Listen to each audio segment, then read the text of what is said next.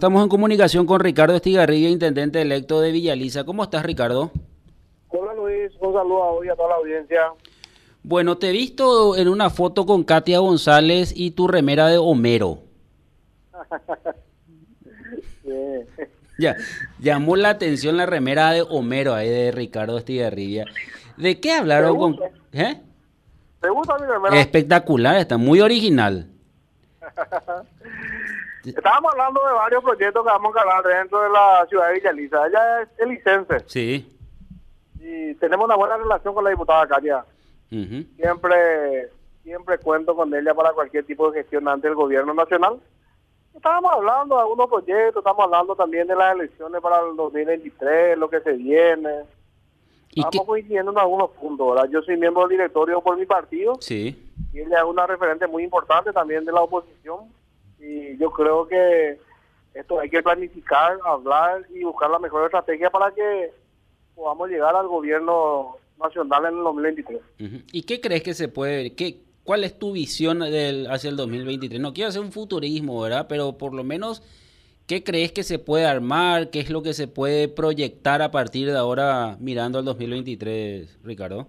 Y lo que lo que tenemos que ser conscientes es que tenemos que llegar unidos, la oposición tiene que llegar unida. Esa es la primera determinación, la primera decisión que tiene que salir. Si queremos ganar, si no queremos ganar, vamos a irnos todos divididos, ¿verdad?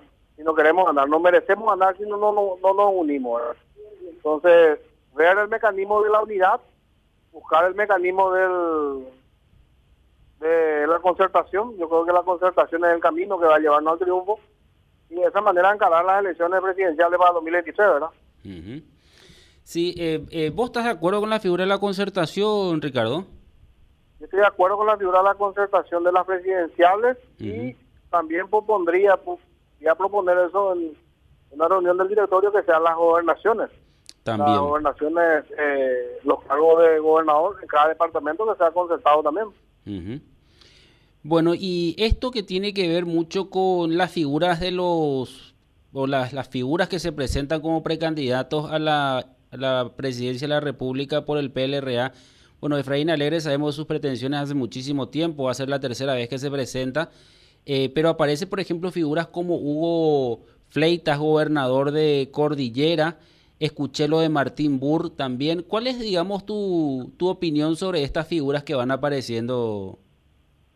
Yo tengo mi opinión propia de Efraín, ¿verdad? Yo creo que con Efraín el partido no va a llegar, ¿verdad? Ya tuvo dos oportunidades y a medida que pasan los años y hay una tercera oportunidad, él en vez de buscar otra estrategia va dividiendo mal partido, ¿verdad? lastimosamente.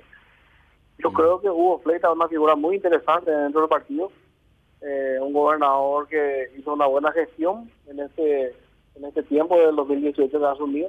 Eso se demostró en las elecciones, creo que de 20 distritos que tiene Cordillera, él ganó 15. Yo creo que es una figura interesante, ¿verdad? Si bien hay que instalar un poco más su nombre, trabajar y de esa manera encarar, ¿verdad? Pero eso, el tiempo va a ir definiendo las candidaturas. El Partido Liberal, yo creo que es un partido fuerte, el partido más grande de la oposición. Y lo primero, lo primero, tenemos que ser maduros en cualquier tipo de decisión y llegar unidos para poder ganar las elecciones generales. Ya, en, cuanto a la administración municipal, va- vas a asumir el- la próxima semana, 9 de noviembre. Eh, lo que siempre la gente mira un poco fue tu gestión, el, el caso de la pandemia, la rápida respuesta que hubo sobre los las diferentes demandas que se presentaban y que se necesitaban que alguien actúe rápidamente. Ahora, el, Ricardo, ¿cómo vas a sostener esto en cuanto al, al mantenimiento de toda la infraestructura, de todos los recursos que ya se pusieron a disposición de la gente en los hospitales, bueno, la, la, eh, lo que es la producción de oxígeno? Eh, ¿Cómo financieramente vas a sostener esto como para que eh, ya perdure, o sea, que no sea solamente por la pandemia, sino que ya esté a disposición constantemente? Todas las inversiones que hemos hecho no solamente fueron para la pandemia, ¿verdad? Sino que todo lo que hemos invertido ya se están usando en, otras, en otros pacientes con otras patologías, con otras enfermedades. Eh, eso ya pasaron todo al nombre del Ministerio de Salud, Luis. Ajá. Y la planta de oxígeno, nosotros tenemos un- una reserva importante de repuestos por ahí, si es que amerita cambiar porque eso cada, cada, cada hora de trabajo hay que hacer los mantenimientos como el vehículo. Eso nosotros hemos comprado todo como para un año y medio tener los repuestos de los mantenimientos. El resto ya queda a cargo del Ministerio de Salud, como te digo, ahora ya todo lo que hemos comprado invertido directamente pasamos al Estado como para que ellos se encarguen, porque son ellos los que tienen los recursos humanos, tienen las personas capacitadas y son ellos los que van a estar manejando esa maquinaria, ¿verdad? Sí. Y, para este periodo que inicia la próxima semana, Ricardo, ¿qué, prioridades tenés? O sea, eh, por, hay una cuestión que siempre se habla acerca de las calles de Villaliza, el tema de basura, que son problemas o demandas básicas dentro de lo que es la administración de un municipio pero de, algo extraordinario que querés hacer en, de, estos cuatro años que, que, estás proyectando? Nosotros vamos a entrar más eh, libre, más holgado, yo creo, la próxima semana, no con esa presión con, con la cual salimos de la pandemia. Yo creo de que vamos a planificar algunos proyectos muy importantes. Las calles, la basura, la iluminación, las plazas, son nomás dos responsabilidades del municipio en el cual la gente espera la actuación de su intendente. Pero sí hay cierto que le beneficia a la comunidad entera. Ayer, me reuní con el ministro de Salud, Julio Bora, en el cual me fui a plantearle, a proponerle que Villaliza tenga un centro oncológico.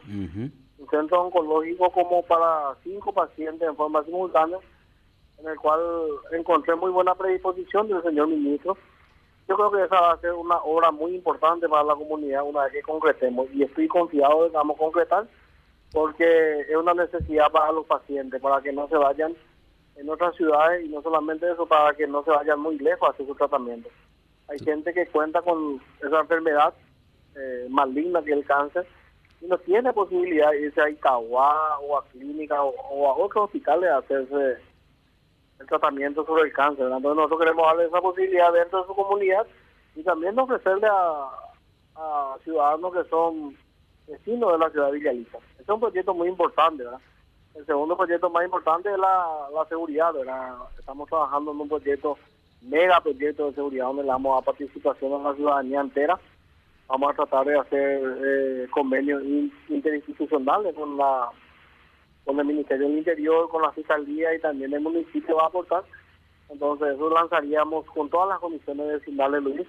Y el tercer proyecto es un polideportivo, que es un sueño que tengo en la ciudad cuente con su propio polideportivo. Para que podamos tener actividades estudiantiles, cualquier tipo de evento deportivo en ese, en ese lugar y así también dotarle de esa comunidad a los ciudadanos de Villaliza. Esos tres son proyectos grandes que le van a beneficiar a toda la comunidad y no solamente a la comunidad, sino a vecinos de la ciudad de Villaliza también. Ricardo Estigarribia, muchísimas gracias. Te envío un abrazo, Luis.